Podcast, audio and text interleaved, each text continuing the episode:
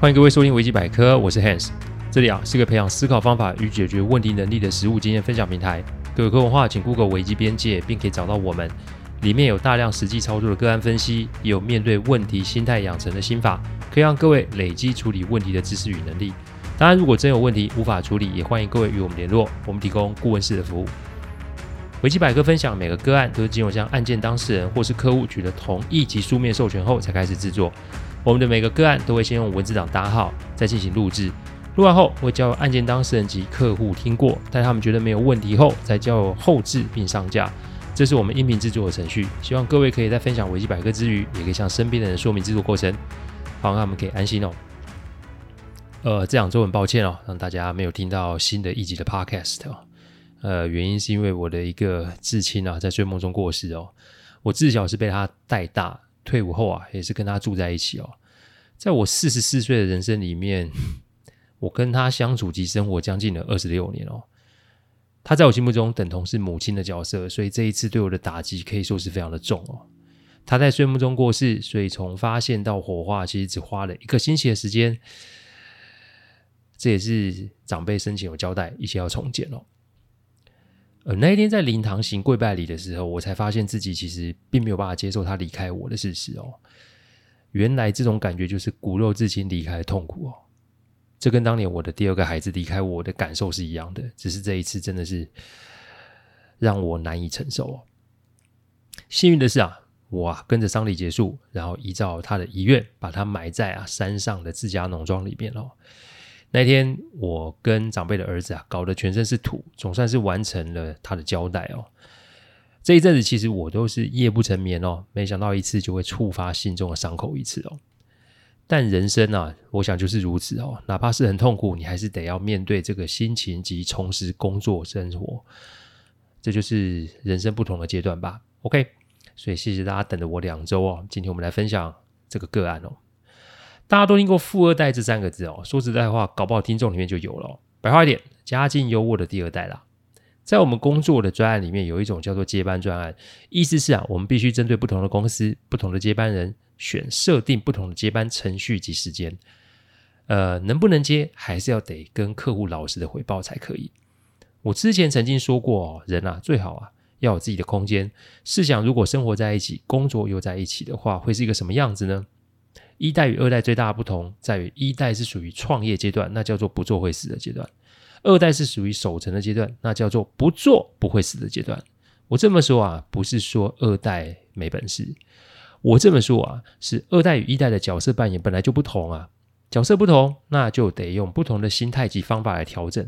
如果一开始心态就不正确，再努力，最后也是会非常辛苦，甚至是以失败收场哦。今天我们来讲讲阿班的案例。为什么叫阿班？因为今天的案例跟接班有关嘛。某天啊，我事务所下属来找我聊天。我上周啊，才在这个脸书朋友啊的留言下面写啊，我的员工都是我的主人哦。我创业至今，其实已经脱离了经营者的位置哦。我常说自己是员工下属们的拉拉队哦。出错我处理，成功我庆祝哦。我现在在这个时候学会了一件事，那就是往后退。中国有位很知名的艺人啊，金星老师哦。这个老师啊，是一位知名的舞蹈家及主持人哦。他在舞台上每每完成表演的时候，老师都会牵起身旁的人往舞台前面谢幕，但老师最后就会往后退，把舞台留给所有的表演者哦。金星老师已经很有名了，所以他把机会留给了在台上所有的表演者。说真的，这是一个很棒的人生智慧哦。所以把机会留给员工，我就作为支持他们的最重要的一股力量。对下属如果有困难来找我，那自然啊就是要以聊天做开场。在我的事务所里面，员工需要的不是老板盯梢，员工需要是老大给建议哦。下属说啊，为了顾及下属隐私啊，我答应不透露他的性别与名字哦。下属说他接到一个客户转介绍的案子哦，大概状况是客户朋友的孩子啊在外面工作好几年了，但始终发展没有很顺利。那客户朋友家啊是三代的家族集团。所以想说啊，孩子回来家族公司任职，但没想到这个就引发了父子之间的争执哦。老爸认为儿子没能力，所以啊，早点回来家族公司谋个发展。儿子认为啊，老爸只会出张嘴打他枪，反正就是搞得啊乌烟瘴气哦。上次甚至是在家族聚会的时候发生冲突哦。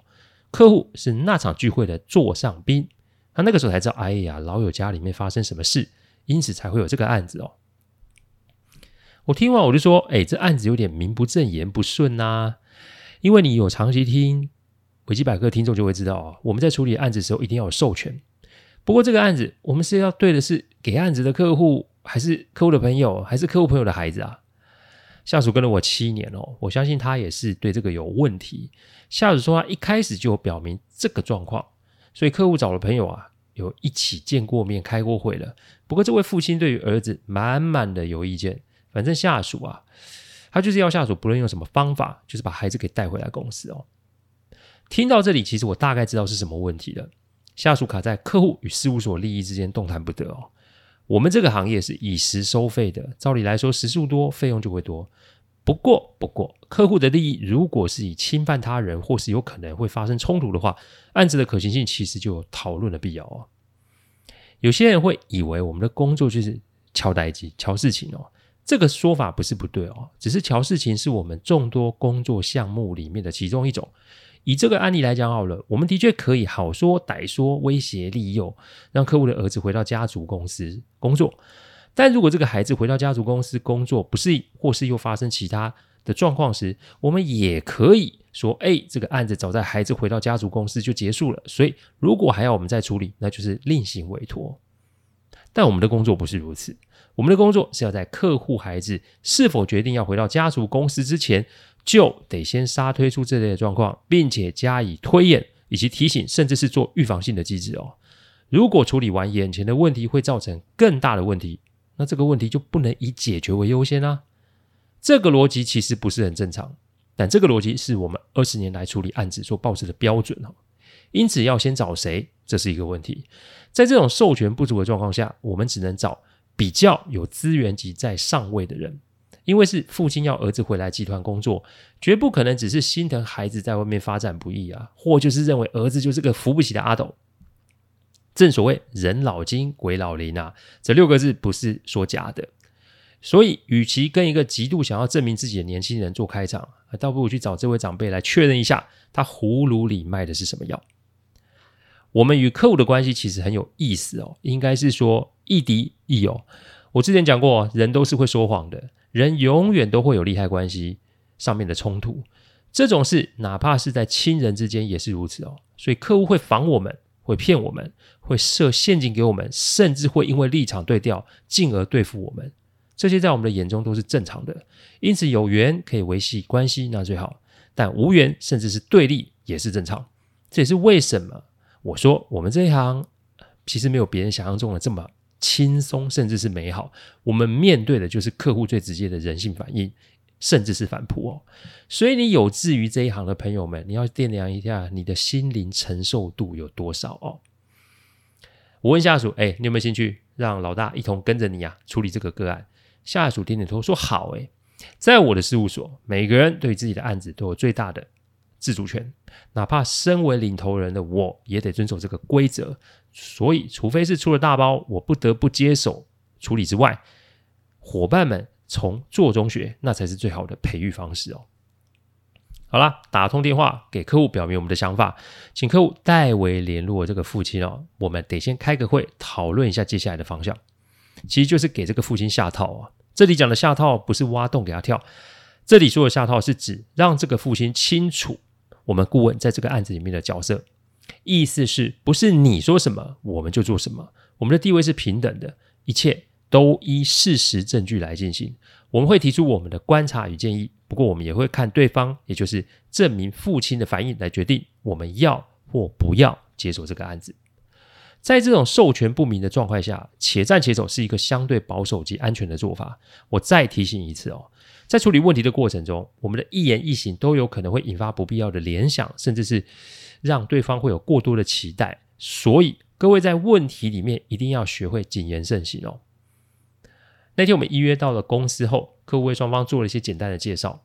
那董事长啊，为什么您要孩子回来公司上班？还是回来上班？是还是回来接班？这点还请您先给我们个明确的指示。回来上班。及回来接班其实是两个完全不同的概念。上班与接班有什么不一样吗？这句话是这位董事长提出来的问题。我笑笑的说：“回来上班其实就是当一个安心的安乐宫嘛。”这个台词啊，我借一位客户家中长辈所说过的话哦。说白一点，以贵公司的规模啊，别说是孩子，连孙子女不用工作都不会是个问题。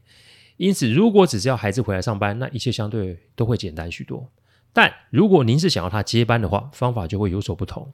不要说现代，我们翻开我们过往的历史来看，哪个新君登基不是血流成河？有些是新君上来就直接铲除前朝的人事物，有些啊，甚至是在任的君王为了自己孩子登基顺利而先痛下杀手的。我想这个大家都不会太陌生吧？人性就是如此，在绝对的利益前面，一定会先选择保护自己为优先。所以，董事长，如果您是以孩子回来接班为目标，那么一切得从长计议。因为接班不顺，可不是只有二代折损这么简单，大一点，甚至是会影响公司的营运及所有员工的生计哦。所以接班从来都不是老板说想要就可以的。再加上如果有股东持股的状况，案子就会更加复杂。董事长面色开始有点不悦，盯着我说：“这有不一样吗？”光是这一句话，我就知道这位董事长要么是根本没想清楚，不然就是想要用拐的方式让我们先起个头。我仍然是微笑的把上述关系及上班还有接班的内容重新再讲了一次。我看着董事长脸色开始变差，我知道上面那些话无疑是戳中了他的心哦。简言之，就是这位董事长心里面有鬼啦。Hans 怎么可以这样讲客户有鬼呢？我前面说过喽，我们与客户的关系是亦敌亦友，对吧？人会因为利益而调整自己的立场，这是一个普通的、普遍的人性法则。既然没有要跟我们这群顾问说清楚，那我又何必在那揣摩商议，然后想尽办法要接到这个案子呢？我们一旦想要接案，那就会落入董事长所设下的圈套。所以，与其事后在那边争辩，不如在第一次的时候我们把话说清楚。哪怕这一次没接到案，也是让对方留下了一个印象吧。我们的工作不是要让客户喜欢我们，我们的工作是要让客户理解，进而信任我们。喜欢与信任不一样，信任要透过一定程度的检视、要求，甚至是冲突。喜欢通常只是个人感情的一种输出哦，这两点是不一样的，要请听众听众们啊理解哦。昨晚听完，并没有给我们立即性的答复，这个时间大概十分钟吧。一般人早就想要找话题，或是做别的事情来化解这个尴尬，但我按住并轻拍下属的手，示意他不要发话，因为我们并没有立马被请出去，那就可见董事长是在思考思量，他待会要怎么与我们互动才是。既然对方在思考，那我们就不要去打断或是做其他多余的动作。正所谓无声胜有声嘛，就是这个道理哦。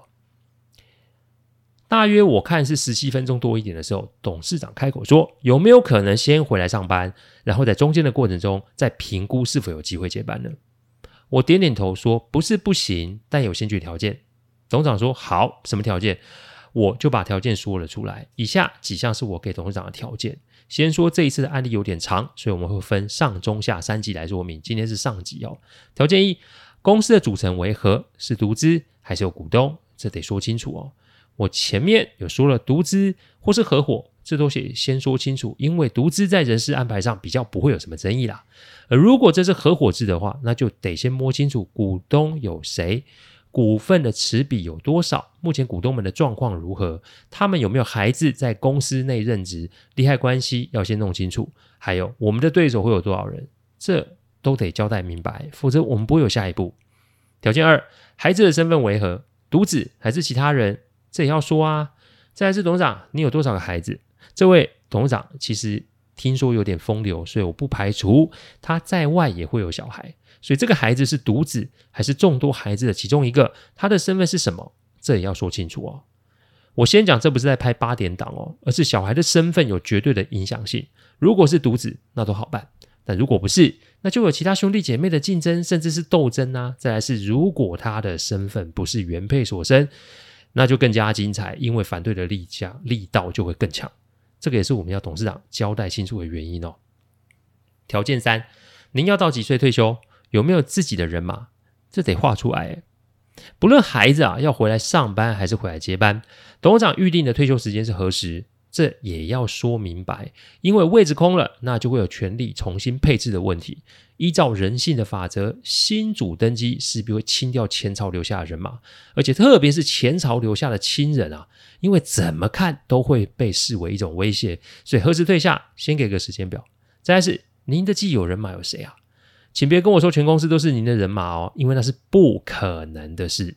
公司规模越大，那自然就会有更多的复杂的生态及派系产生，所以不论孩子是回来上班或接班，留下既有的人马，至少可以拖过一定的时间。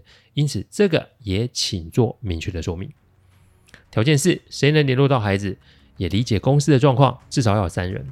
公司内部的事情讲完了，接着就是找出可以联络到孩子的关系人。这个关系人如果可以的话，要有血亲关系为佳，因为外人去沟通，其实不见得孩子会采信。所以，谁可以接触到孩子，谁又可以跟孩子聊得开，这个都要明确盘点出来。为了怕有变数产生，至少至少要三个人，鸡蛋不可以放在同一个篮子里，这是一个大家都熟知的风险控管法则。因此，三个人是一个最低的标准哦。我讲完，把录音笔的档案也传给了客户。我说，如果啊要清楚我们说的是什么，可以用录音档回拨再确认。董事长的表情很深沉，看来他的目的不会是只有要让孩子回来上班那么简单。所以接下来会发生什么事呢？我们下周接着分享哦。感谢各位聆听，听完后如果有任何的意见及问题，请上网站危机边界留言。我每周一中午都会有新的主题分享，各位有任何想听的主题，也都可以让我们知道。再次感谢大家，我们下周再见，拜拜。